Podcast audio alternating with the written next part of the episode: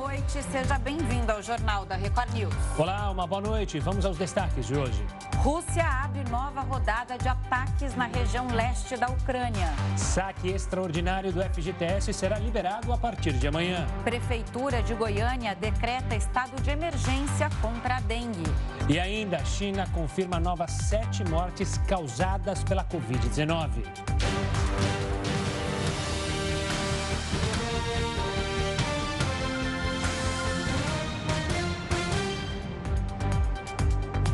Supremo Tribunal Federal vai julgar amanhã o deputado federal Daniel Silveira por ameaçar os ministros e o próprio Supremo nas redes sociais.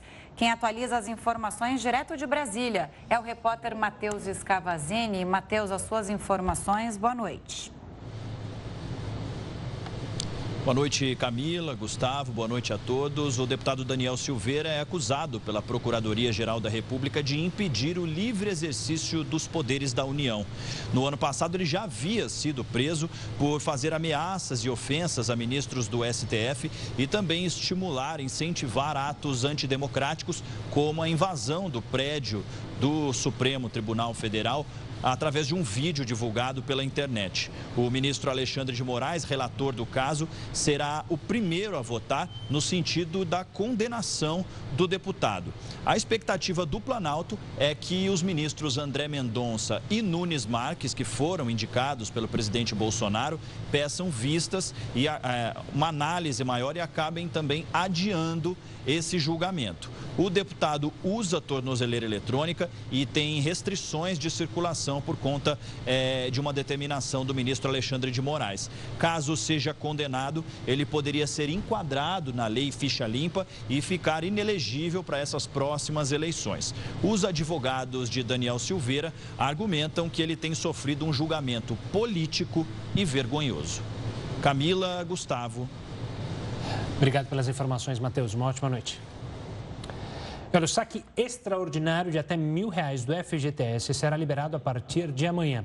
Os trabalhadores nascidos em janeiro serão os primeiros a receber o valor. Tem direito ao resgate qualquer pessoa com saldo nas contas do Fundo de Garantia, ativas ou inativas. Com isso, aqueles que aderiram ao saque aniversário ou pegaram um empréstimo comprometendo todo o crédito do fundo não poderão adquirir o dinheiro. O cronograma, que vai até o dia 15 de junho, terá como base o mês de nascimento dos beneficiários.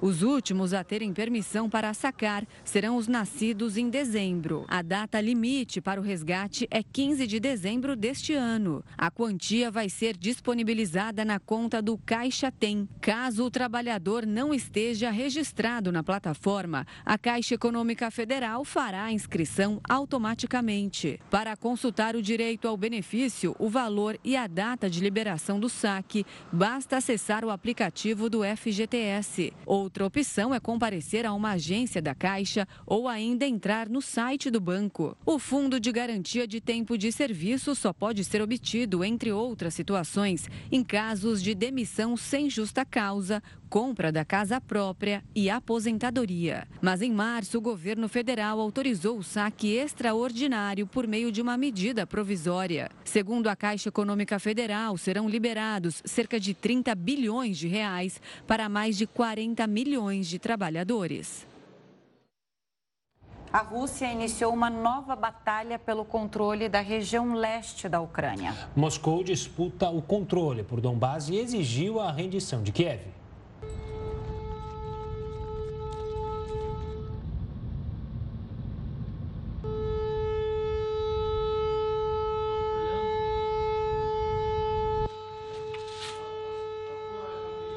Gente viu aí imagens. A gente né? viu, mas não ouviu a reportagem. Né? Tivemos um probleminha.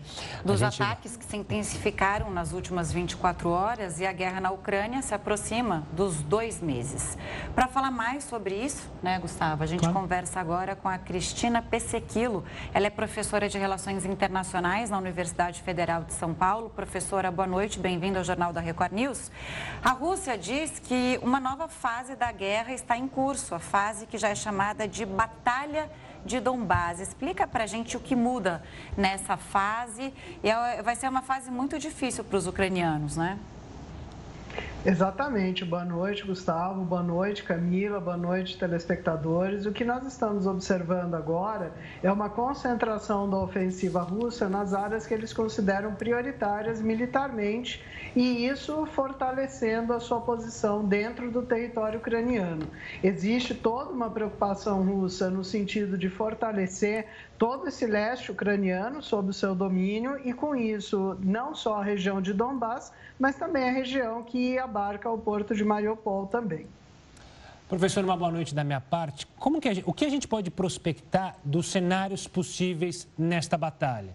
Caso, de fato, a Rússia consiga o controle do Donbass. Ou então, se os ucranianos conseguirem resistir a esse novo ataque. O que, que pode acontecer? A tendência é que nós vamos ter uma resistência forte dos ucranianos nos próximos dias e isso vem sendo algo que se repete ao longo da guerra. Há também uma perspectiva de que os ucranianos recebam mais ajuda militar dos Estados Unidos e também de alguns países como a Alemanha. Isso aumentaria o seu poder de resistência e o prolongamento da guerra. Agora, é uma guerra que vai tornando todos mais desgastados, mas a expectativa é que apesar dessa ajuda militar, apesar dessa ajuda financeira, a Rússia continue avançando na, nos seus objetivos militares. E a gente não pode esquecer que há uma sinalização que entre talvez a noite de hoje e o dia de amanhã nós tenhamos mais sanções econômicas contra a Rússia. Então é uma guerra que ela vai se prolongando além do que se esperava, por conta dessa maior resistência ucraniana, mas também pelo fato de que os russos não vão abrir mão dos seus objetivos. É, objetivos esses que pode incluir inclusive a rendição de Kiev, do presidente Volodymyr Zelensky. Até agora, ele, é, ou se falou, né, os especialistas estavam dizendo, de uma rendição só da região leste, mas a exigência também é, de curto prazo é de rendição de Mariupol e também de Donbás. E a Rússia chama é, essa situação agora, né, da Ucrânia, de resistência insensata que a senhora acha? É, o, o, termo é correto, né? É uma resistência insensata, porque, independentemente dessa ajuda, como eu mencionei, que a Ucrânia vem recebendo do Ocidente, é muito difícil que nós vamos ter uma resistência que vá ser capaz de barrar o avanço russo. Então, é algo que somente gera mais desgaste, gera mais vítimas entre a população e a situação política ela vai ficando cada vez mais difícil. O que a gente pode observar é uma tentativa da Ucrânia de dizer que ela não vai negociar caso a Rússia continue avançando militarmente. Né? Só que isso gera um impasse diplomático, porque a Rússia, ao mesmo tempo, diz que ela não vai negociar diplomaticamente enquanto ela não conseguir garantias de que a Ucrânia vai se render, né? não só o presidente é, Zelensky, mas também que ela vai abrir mão de seus planos de se tornar membro da OTAN. Então, o impasse ele está lançado e a gente vai vendo o prolongamento dessa guerra cujas principais, é, cujas principais vítimas são os civis. O impasse está instalado, não me parece ser do interesse dos Estados Unidos que a diplomacia chegue a uma solução rápida, por isso o aumento das pressões por sanções, por isso o aumento da ajuda à Ucrânia, visando justamente enfraquecer e desgastar ainda mais a Rússia. Agora, o resultado ele pode até demorar, mas efetivamente é muito difícil que a Ucrânia consiga manter o controle controle sobre essas regiões do, do leste, que inclui Donbass, Mariupol e que fariam essa ponte com a Crimeia, que já está sob controle russo. Professora, analisando esse ponto que a senhora mencionou, esse prolongamento da guerra, a gente já está chegando a dois meses de conflitos e a diplomacia não consegue avançar.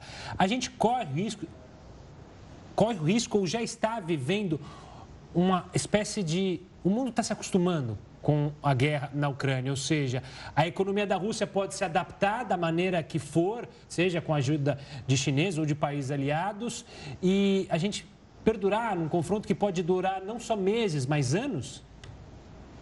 É, na verdade, se a gente quiser ser bastante detalhista, esse é um conflito que já dura anos, porque ele começa em 2014 com a Guerra da Crimeia e desde 2014, embora a gente não tenha visto chegar na linha de frente dos jornais as notícias sobre as regiões de Donbass, toda essa questão da população russa sofrendo ameaças né, na, no seu, nas suas casas, isso já vem acontecendo desde 2014, porque a Rússia só conseguiu garantir a Crimeia naquele momento sob sua posse. O que a gente vê agora é um novo ciclo de uma guerra iniciada em 2014, só que um ciclo extremamente violento e que vai, como você falou, se prolongando.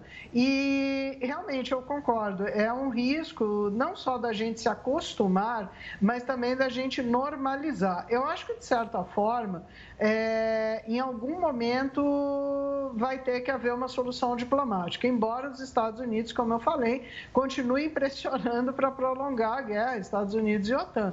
Por quê? Porque nós temos tragédia humanitária, nós temos ondas de refugiados chegando na Europa e, por bem ou por mal, as sanções econômicas no setor de energia elevam os preços de energia isso afeta a população dos países europeus, isso afeta também, em outro campo, o mercado agrícola, né? porque a Rússia também e a Ucrânia produzem alimentos, e há ainda um outro fator que a gente tem falado pouco. Muitas empresas ocidentais, elas saíram da Rússia mas elas precisam também do mercado russo, principalmente no mundo de recuperação pós-pandemia. Então, esse nó econômico, ele vai se aprofundando e, às vezes, alguns governos europeus vão ter que reagir mais rapidamente, justamente para evitar tensões populacionais dentro de seus próprios países. Basta a gente ver o cenário eleitoral que vai se desenhando na França, que teve uma ascensão significativa dos partidos de extrema-direita e um segundo turno, novamente, com uma extrema-direita mais fortalecida e o presidente Emmanuel Macron. A gente pode normalizar, né, nós como população mundial, mas esse é um fator que, por exemplo, na eleição é, francesa está muito em, em, destaque, né, que é essa crise na Ucrânia com a Rússia, as sanções econômicas e até por isso o Macron ganhou um pouco mais de popularidade próximo à votação do primeiro turno. Vamos ver o que vai acontecer no segundo turno. Não sei se a senhora concorda com essa avaliação, mas eu queria falar de um outro ponto que eu estava lendo sobre a guerra na Ucrânia hoje, me chamou muito a atenção, que é essa negociação de prisioneiros de guerra. A gente esquece de falar dos pormenores é, de, de um conflito desse tamanho e está acontecendo e está acontecendo bastante isso, né? É, é, é comum, é, é regularizado pela Convenção de Genebra. Mas, de qualquer forma, há denúncias de que a Ucrânia esteja ultrapassando limites no que se diz respeito aos prisioneiros de guerra. O é, que, que você eh, sabe sobre esse assunto e qual é a sua avaliação? Né? É comum que se negocie prisioneiros, mas qual é a situação na guerra da Ucrânia em relação a esse assunto? É, bom, Camila, a situação ela é deplorável dos dois lados, né? Tanto a Rússia quanto a Ucrânia, elas têm cometido violações no trato de prisioneiros de guerra, também no trato da, do gerenciamento de corredores humanitários. Nós estamos tendo uma grande dificuldade em compreender efetivamente o que está acontecendo lá. Então, há uma dificuldade de agências das Nações Unidas entrarem, as informações são escassas e a guerra das narrativas ela é muito ampliada. Hoje nós temos redes sociais, nós temos vários canais de fake news trabalhando dos dois lados, no sentido de dizer, olha, um está violando, o outro não está violando, mas o fato é, os dois lados estão violando convenções de, de guerra e convenções de direitos humanos. E uma coisa muito importante que você mencionou, Camila, e também que o Gustavo tinha falado antes, é essa questão da normalização. Né? É, quanto mais o tempo passa, mais a gente normaliza, e normalizar a guerra e normalizar a violação de direitos humanos é sempre um caminho sem volta. Depois a gente pode até ter uma recuperação, mas é, anos, né, às vezes passam para que isso aconteça. E hoje o mundo ele não pode se dar o luxo de normalizar esse tipo de tragédia. Com certeza. Professora, a gente acompanhou durante esse período de toda a guerra uma ofensiva inicial da Rússia, um contra-ataque dos países da OTAN, em especial dos Estados Unidos e das grandes potências europeias, com as sanções econômicas atingindo diretamente a economia. Surpreende o fato de que a Rússia não se abalou, ou pelo menos os ataques agora estão até mais fortes. Essa segunda fase, segundo as informações que chegam da Ucrânia, são ataques mais incisivos, mais fortes.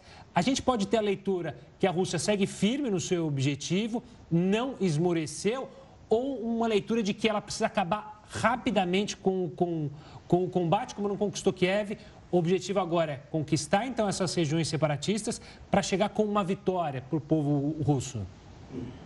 É, para o povo russo já é uma espécie de vitória, né, no sentido da reafirmação do poder russo, mesmo que a guerra continue. Existe todo um movimento de russofobia também na Europa, no Ocidente, e isso tende a unificar ainda mais os nacionalistas em torno do Putin. Então, é, isso já está já tá um pouco claro. O que me parece é que a Rússia, de certa forma, foi surpreendida pelo nível de resistência que a Ucrânia vem oferecendo. Mas, economicamente, ela ainda consegue resistir porque ela se preparou desde 2014 para a guerra, com reservas em ouro, com parcerias com a China, né? A gente também tem que lembrar da parceria com a Índia. A Índia hoje vem sendo muito pressionada também para romper seus laços econômicos com a Rússia. Ela não tem rompido nem econômicos, nem estratégicos. Então há uma certa medida de resistência. Agora, o Putin, é, ele tem consciência de que o desgaste ele vem sendo grande. Então, a ideia da guerra acabar rápido ficou claro claro depois de uns 10, 15 dias que não ia mais acontecer. E nós estamos entrando praticamente finalizando né, o segundo mês, se a gente for pensar.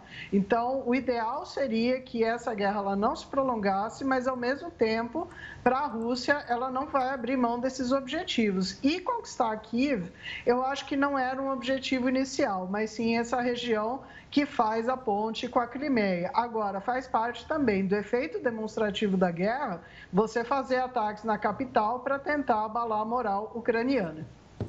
Professora, a gente viu de ontem para hoje né, os ataques serem multiplicados por 4, 1.200 ataques só a uma região.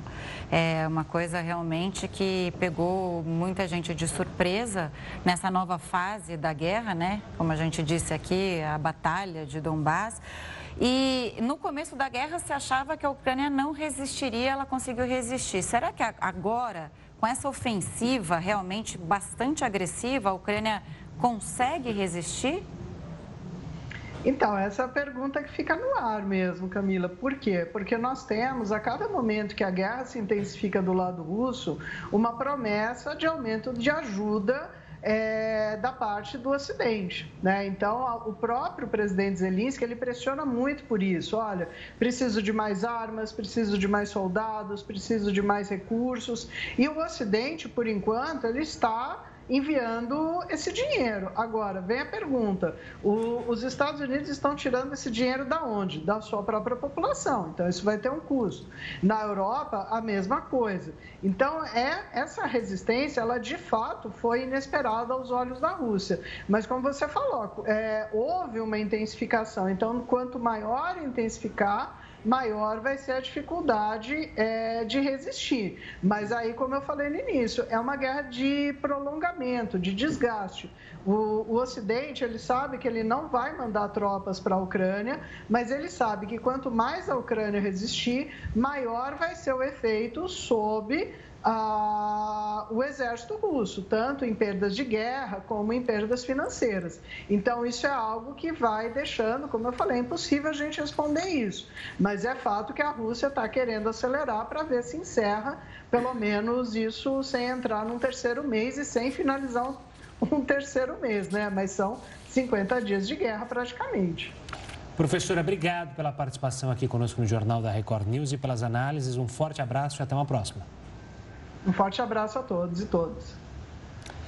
E ainda no cenário internacional, o Fundo Monetário Internacional melhorou a estimativa de crescimento da economia do Brasil em 2022.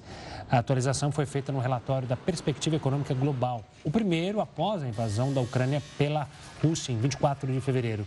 O FMI passou a prever o crescimento do produto interno bruto desse ano em 0,8% contra 0,3% previsto em janeiro. Por outro lado, a expectativa para crescimento econômico em 2023 foi de 0,2% para 1,4%. O preço da gasolina e do gás de cozinha sofreram vários aumentos nos últimos dias. Na redução no valor do botijão de gás anunciada no início do mês, ainda não chegou aos consumidores. De acordo com um levantamento da Agência Nacional do Petróleo, Gás Natural e Biocombustíveis, entre os dias 10 e 16 de abril, o preço médio do litro do combustível foi de R$ 7,19 para R$ 7,21. Já o etanol sofreu uma alta de 4,5%, passando de R$ 5,00 para R$ 5,24. E assim como a gasolina e o etanol, o valor médio do gás de cozinha de 13 quilos também aumentou. Foi de R$ 113,54 para R$ 113,66. A alta ocorre mesmo após o anúncio de redução de preços pela Petrobras, no início do mês. Em 17 estados, o preço médio do botijão de gás superou o valor médio nacional. O botijão de gás já chegou a custar 160 reais no Mato Grosso, enquanto o menor preço foi encontrado no Maranhão. Por lá, o botijão de 13 quilos já custou 78 reais. Dados do IBGE mostram que, de fevereiro de 2021 até março de 2022, o preço do gás de cozinha para o consumidor final saltou mais de 29% e ficou bem acima da inflação oficial do país. Um incêndio de grandes proporções atingiu agora há pouco um bar no Leblon, na zona sul do Rio de Janeiro. Vamos até lá com o repórter Marcos Marinho. Boa noite, Marcos. O fogo já foi controlado? Boa noite para você. Sim, o incêndio já foi controlado. Os bombeiros levaram cerca de 40 minutos para controlar as chamas nesse bar aqui na rua Dias Ferreira, no Leblon, zona sul do Rio de Janeiro. Imagens gravadas por telefones celulares mostram o desespero de funcionários e clientes tentando retirar mesas, enfim, tentando sair do foco do incêndio. O fogo começou na parte de baixo desse bar. A suspeita dos bombeiros é que esse incêndio tenha se iniciado na cozinha. Ninguém ficou ferido. Bombeiros dos quartéis aqui da região agora fazem o trabalho de rescaldo para evitar o surgimento de novos focos de incêndio. Essa área aqui é muito movimentada porque fica a poucos metros da praia do Leblon, aqui na zona sul do Rio de Janeiro. É uma área, inclusive, que no auge da pandemia ficou conhecida como Rua da Covid, porque há uma grande concentração de bares nessa região e muitas pessoas ficavam aglomeradas durante o auge da pandemia. Bombeiros, portanto, nesse momento, estão agora fazendo fazendo o trabalho de rescaldo para evitar o surgimento de novos focos de incêndio. Eu volto com vocês. Obrigada, Marcos. E a gente tem falado aqui no Jornal da Record News sobre a dengue. Pois bem, a Goiânia é a capital que tem mais casos de dengue no Brasil. E a prefeitura decretou estado de emergência na saúde pública. Quem tem mais informações é, é a repórter Mônica Novaes. Mônica, boa noite.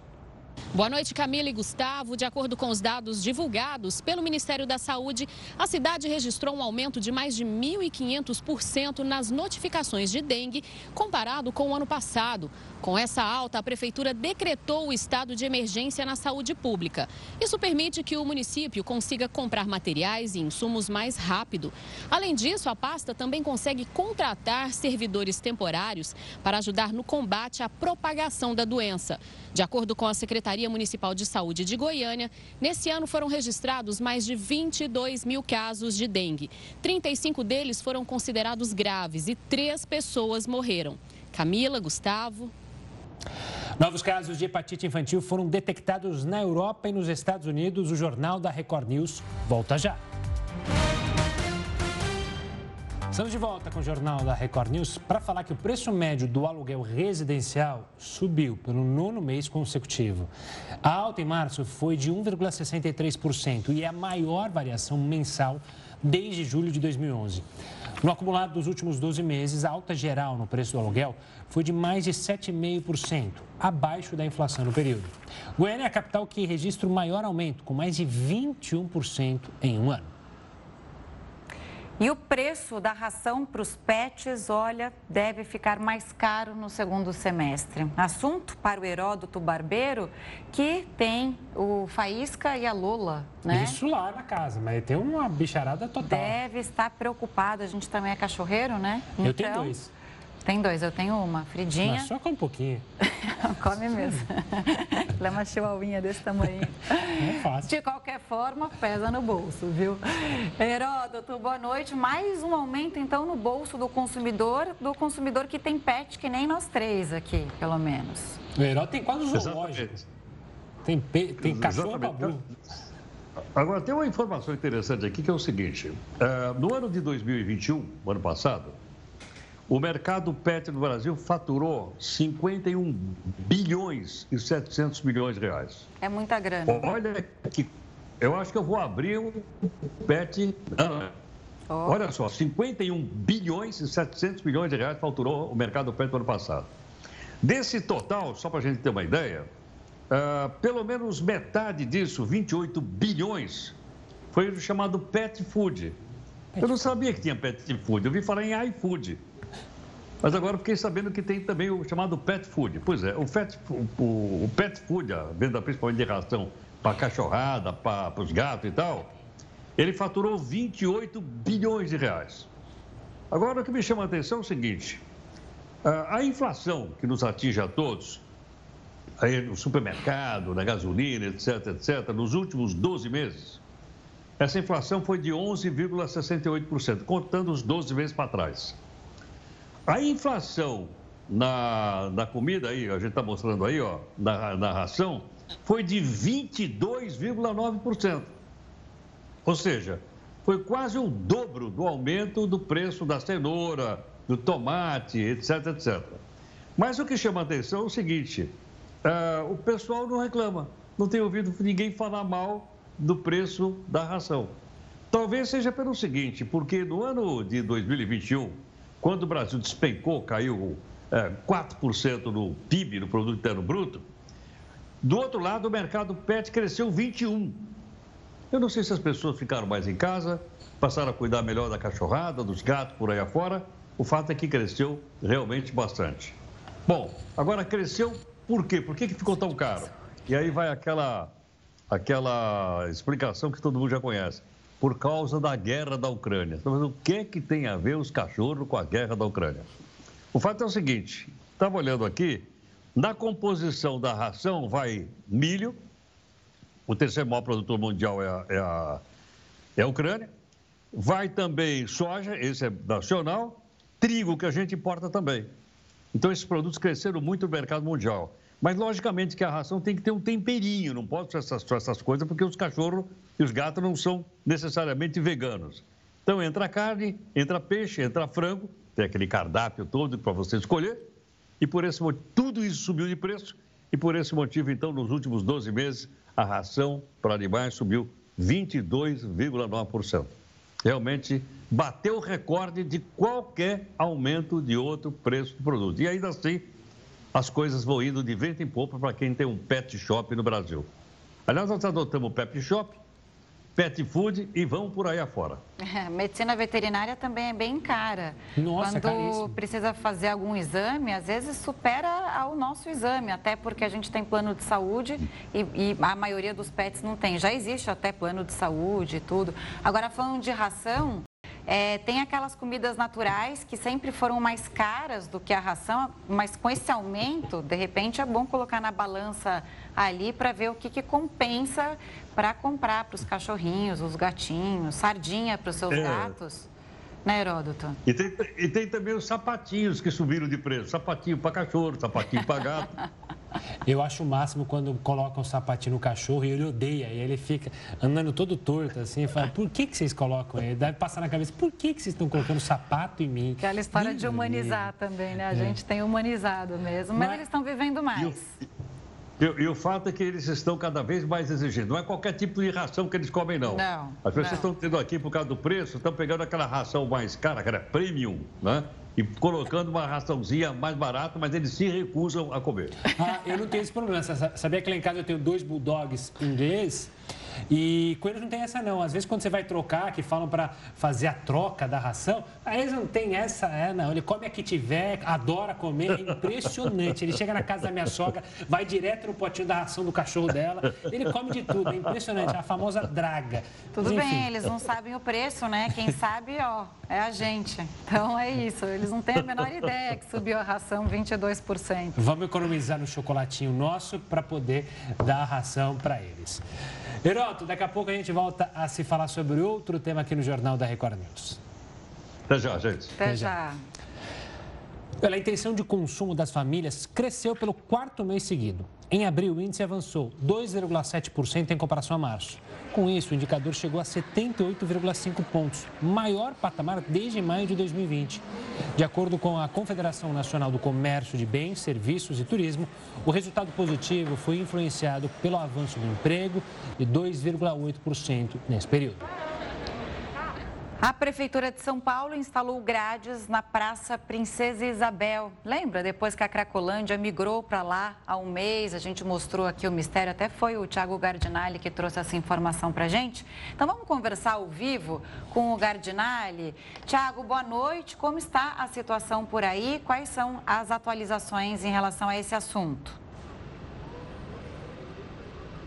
Boa noite, Camila, Gustavo, a todos que acompanham o Jornal da Record News. Vamos mostrar a situação de momento da Praça Princesa Isabel, região central de São Paulo, para onde migrou a Cracolândia. A concentração de usuários e traficantes estava bem ao lado da Estação da Luz. Após aquela operação de revitalização, os usuários migraram para a Praça Princesa Isabel. Nesse momento, o que a gente observa é o patrulhamento por parte da Guarda Civil Metropolitana metade da praça continua sendo ocupada pelos usuários. Os é, usuários de drogas e também os traficantes continuam ocupando. Nós vamos conseguir mostrar agora com as imagens do Alexandre Borba após a passagem do ônibus a concentração dos usuários que permanecem na praça. Agora, a outra metade da praça passou por um processo de limpeza. Veja só esse lado da praça nós vamos inclusive mostrar aqui as grades que foram instaladas pela prefeitura. São essas grades que são inclusive utilizadas né, é, é, em shows, em, quando há manifestações. Essa, essas grades foram colocadas aqui justamente para separar o local onde continuam as barracas e os usuários, né, ali bem ao lado do monumento, mas o lado de cá passou por uma limpeza e a previsão da prefeitura é do plantio de grama. Toda essa parte aqui que já foi limpa terá o plantio de grama. A gente observa que, inclusive, os trabalhos aqui já começaram para a colocação de um extenso gramado nessa parte e também a colocação de bancos. É a revitalização de metade da praça. Então, talvez nós podemos dizer que até agora metade do problema foi resolvido. A orientação da GCM é evitar nesse pedaço aqui qualquer tipo de aglomeração. Por isso que a gente observa que não tem ninguém desse lado. Acontece que aqui atrás de mim, na outra metade da praça, continuam os usuários, os traficantes, o chamado fluxo, 24 horas por dia das pessoas que acabam fazendo o uso de drogas, que montam as barracas, né? inclusive atrás é, do monumento. É, muitas pessoas que em pé circulam e continuam fazendo o uso de drogas nessa que é a chamada nova Cracolândia. É, a ação da prefeitura, Camila e Gustavo, teve é, motivação também por parte, é, é, é, após uma reclamação dos comerciantes aqui no entorno da praça.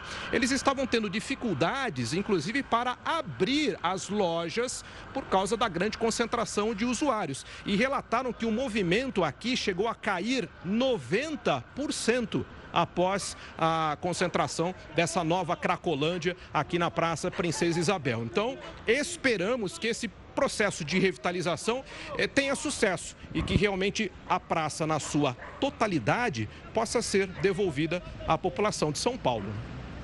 Tá certo, Tiago. Obrigado pelas informações. Tenha uma ótima noite. A gente volta a se falar. Qualquer é, situação é só chamar. E só um detalhe rapidinho, impressionante, né? Ano eleitoral, o que eu já vi de praça ser revitalizada. Tem duas praças que eu passo diariamente, estavam alargadas. Ano eleitoral começaram a arrumar todas as praças. Enfim, Tiago, forte abraço. E olha, a Europa registrou novos casos de hepatite infantil. Segundo o Centro Europeu para Controle e Prevenção de Enfermidades, foram detectadas infecções na Dinamarca, Irlanda, Holanda e Espanha. Ainda há nove casos suspeitos nos Estados Unidos. A origem da doença ainda é desconhecida. Nenhuma morte foi notificada até o momento, mas algumas crianças precisaram realizar transplante de fígado no Reino Unido, onde esse tipo de hepatite foi identificado pela primeira vez país já apresentou 74 casos da doença. A OMS monitora, monitora a situação. As vendas do comércio na semana da Páscoa cresceram 9% em comparação com 2021. O Jornal da Record News volta já já com essa e outras informações.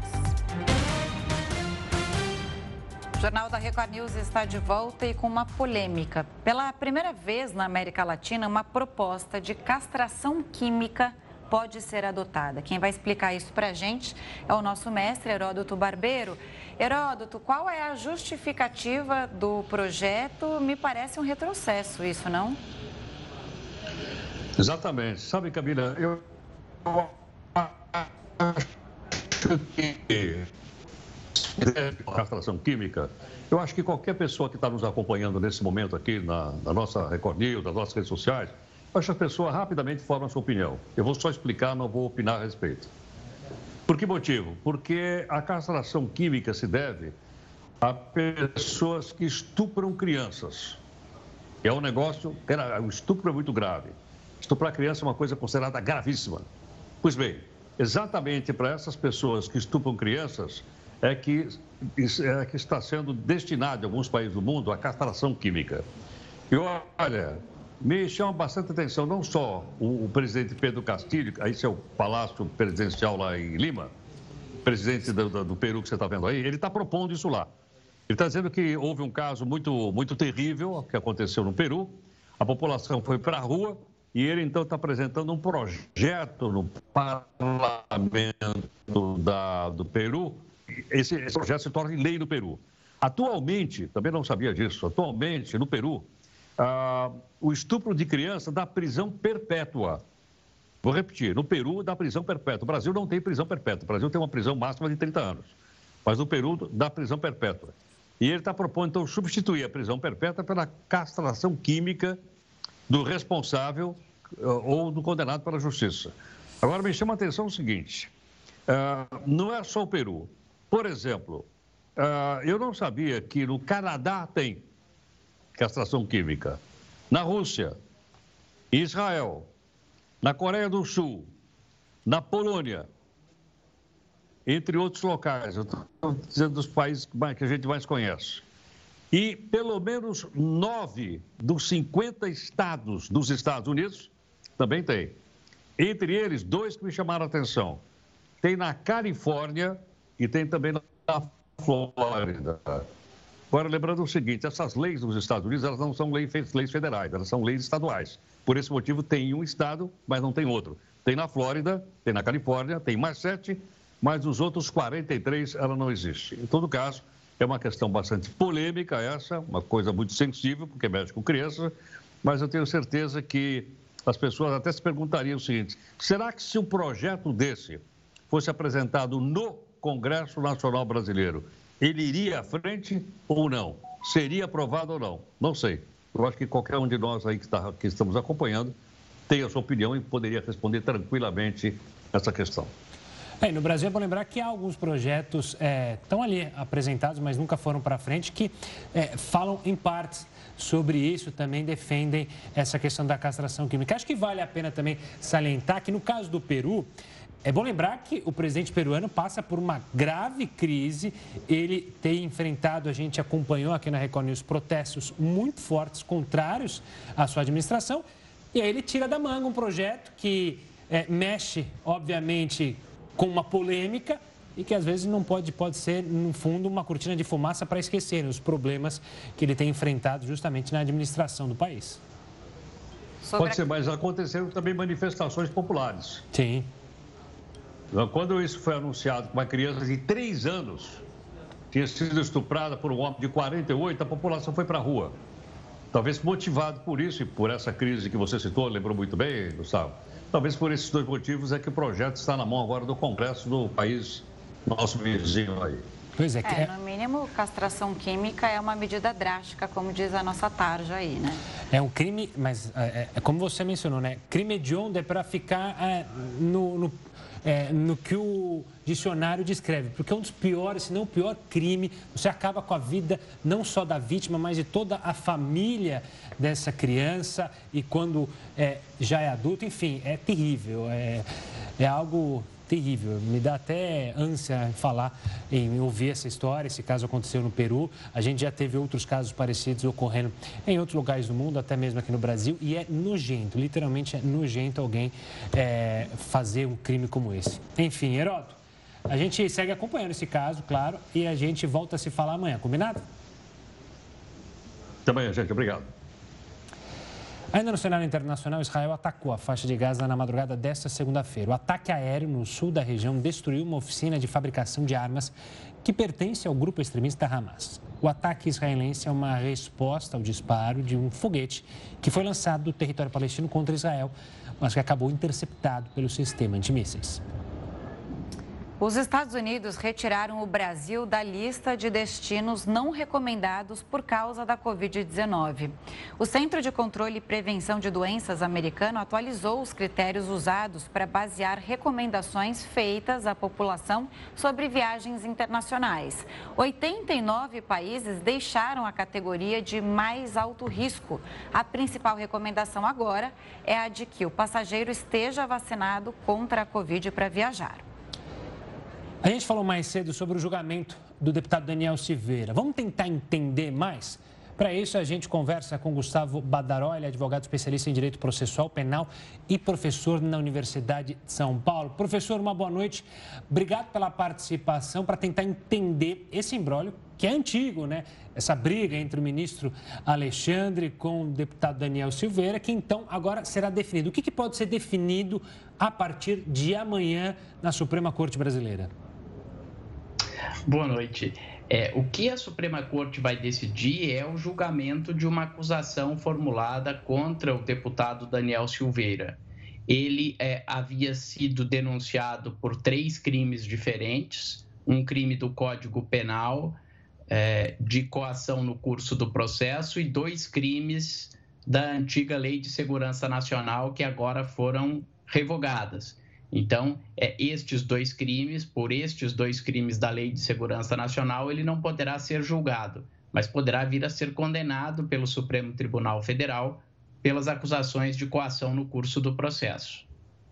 Doutor Gustavo, eu queria que o senhor explicasse um pouco melhor para a gente entender por que a revogação da Lei de Segurança Nacional muda nesse ponto da ação criminal contra o deputado federal Daniel Silveira no STF, exatamente porque que ele não pode mais ser julgado. Quer dizer, ele não pode ser julgado por um crime que já não, não, não está mais previsto. Exatamente. A Lei de Segurança Nacional, ela era uma lei da época do regime militar, mais precisamente do ano de 1983, e esta lei recentemente, em setembro de 2021, ela foi expressamente revogada pela Lei 14.197. Com isso, aquelas condutas que antes eram definidas como crime que atentava contra a segurança nacional deixaram de ser crimes. E o Código Penal prevê que toda vez que uma lei nova revoga um crime, deixa de considerar uma conduta como crime, esta lei retroage, se aplica em benefício do acusado.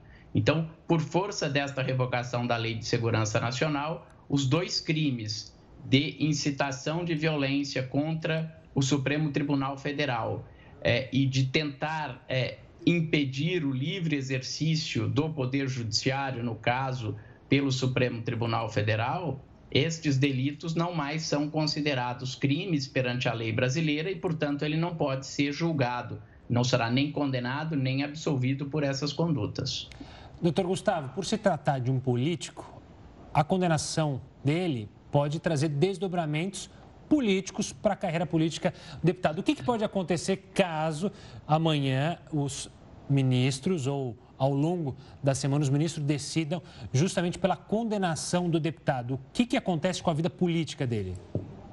Bom, além de um efeito principal, e é preciso é, lembrar que a condenação já se dará pelo Supremo Tribunal Federal no caso de procedência da ação penal e, portanto, em última instância, e como o trânsito em julgado ele já terá que cumprir pena em caso de condenação, o primeiro efeito é ele poder ser preso. Né? Os crimes pelos quais ele é, está acusado, embora seja só um crime do Código Penal, é, ele é um crime que tem é, uma pena é, elevada, de 1 a 4 anos. Então, primeiro efeito é ele ter que cumprir pena. Segundo efeito pode ser consequência de uma condenação a perda do cargo público ou do mandato eletivo, embora este seja um ponto bastante controvertido no caso é, de é, parlamentares. E um terceiro efeito é que, no caso de condenação por órgão colegiado, como é o Supremo Tribunal Federal, ele se torna inelegível pela lei da ficha limpa. Então, além da repercussão criminal propriamente dito,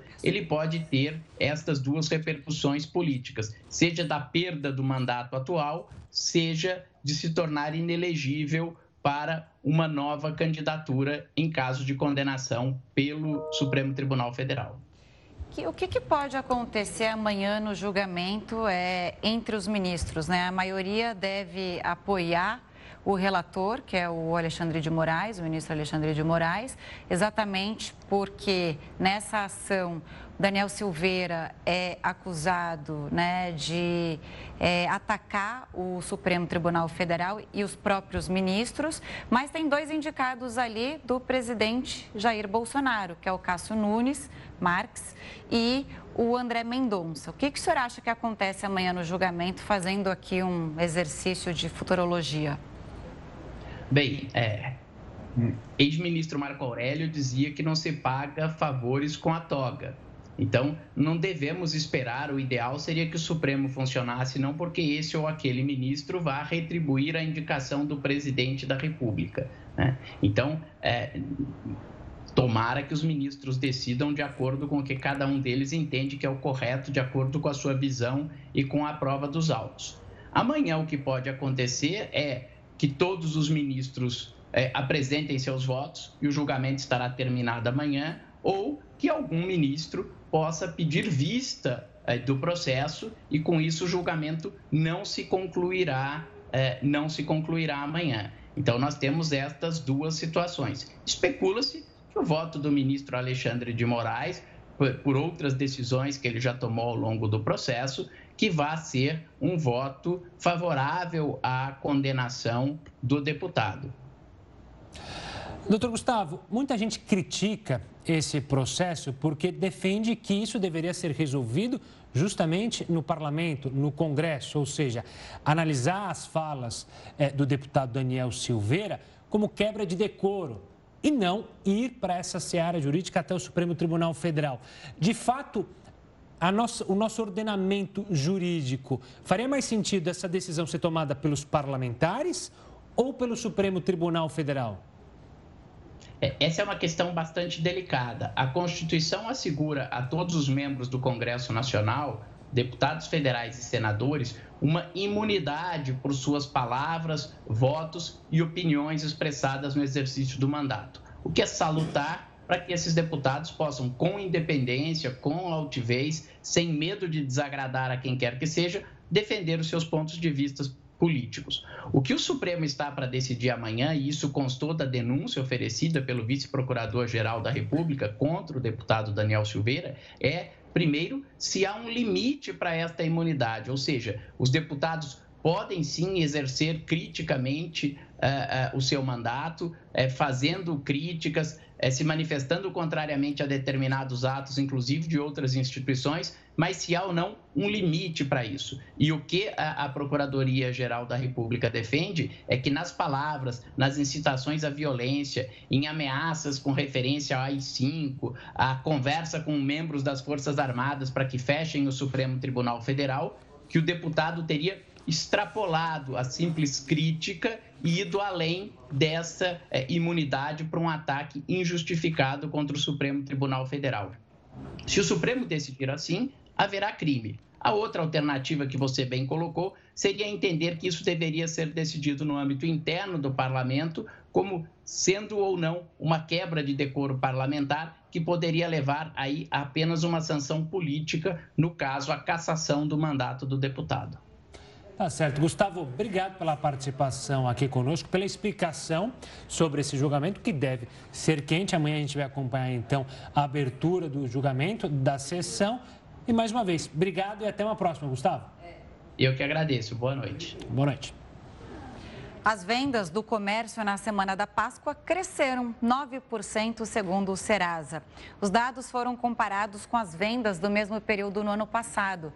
Segundo o índice, as altas registradas foram mais expressivas do que o percentual de vendas alcançado no Natal de 2021, equivalente a 2,8%. Somente no final de semana, a expansão foi de 11,8%. No cenário regional, o comércio da cidade de São Paulo cresceu 12,2%. E olha, a inflação na Argentina chegou ao patamar mais elevado em duas décadas por causa da alta dos alimentos e dos combustíveis. O Jornal da Record News volta em instantes com essas e outras informações. Estamos de volta e a campanha de vacinação contra a gripe já começou e vem ampliando a proteção contra a doença. Para quem tem problemas crônicos, o imunizante é ainda mais importante.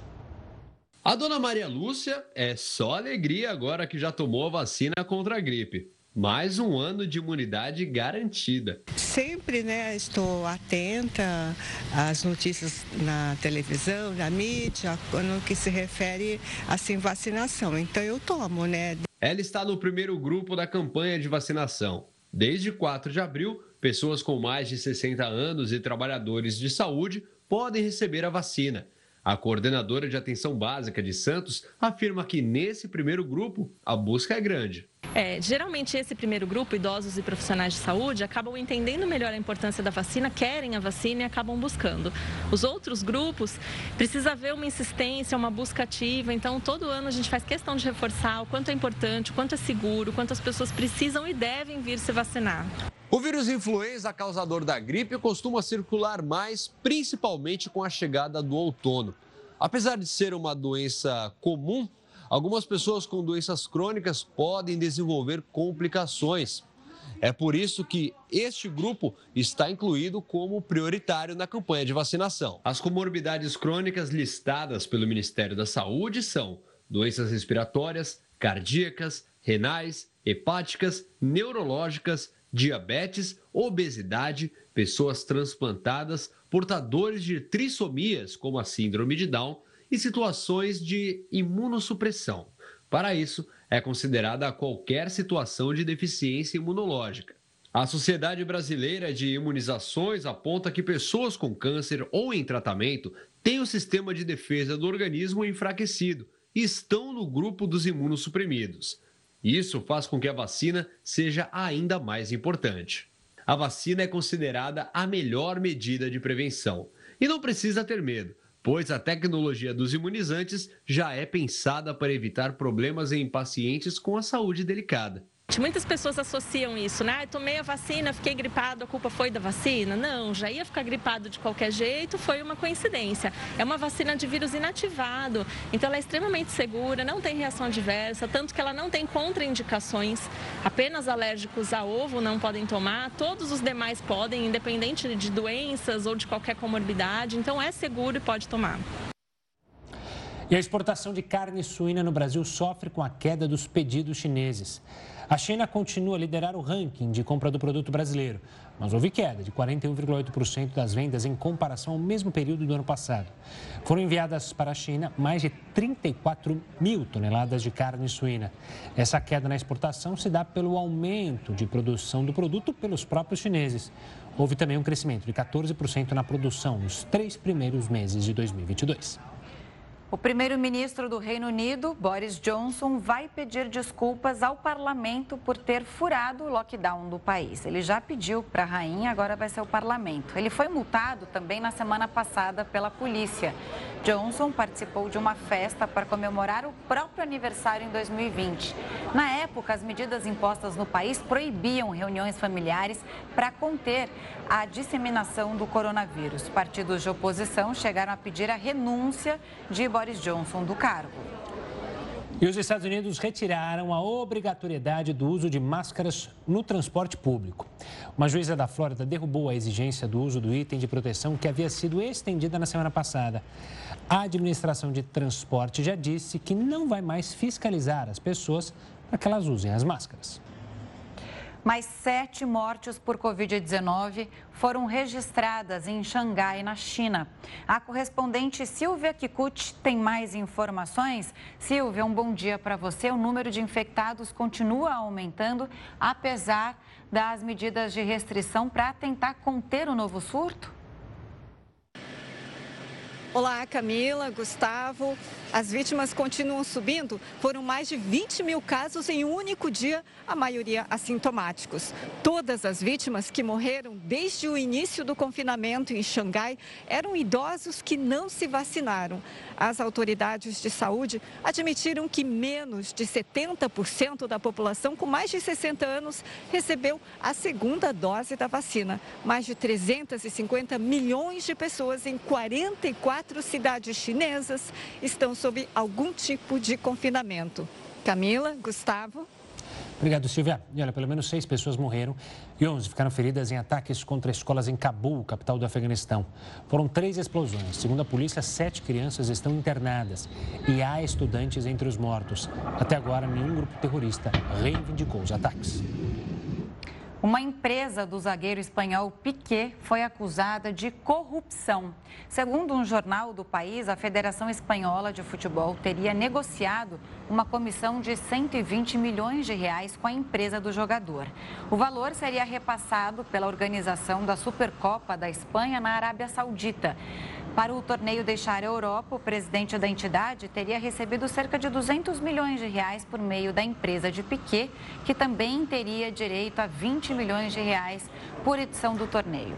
As autoridades investigam o caso. Os acusados, inclusive o Piquet, negaram as irregularidades. Pelo ministro Alexandre de Moraes, o Supremo Tribunal Federal rejeitou recursos da defesa de Daniel Silveira e impôs uma multa de dois mil reais ao advogado deputado. Segundo o ministro, a defesa agiu de má fé ao protocolar diversos recursos e tentar adiar o julgamento. A inflação na Argentina subiu e chegou ao nível mais elevado em duas décadas. O país sofre com a alta no valor dos alimentos e dos combustíveis.